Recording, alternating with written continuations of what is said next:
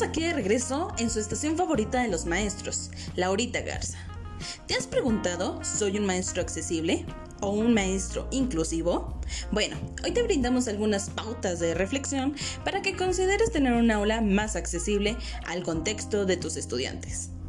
Al programa, eventos, clases o actitud o actividades, priorizas el ambiente físico en los que se puedan desempeñar e independizar tus estudiantes.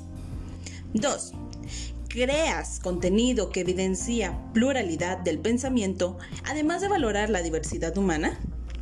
3. Generas la flexibilidad del currículum para que sea abierto y accesible. 4. Ofreces al alumnado diferentes posibilidades de que se pueda expresar lo que sabe para poder organizarse y planificarse.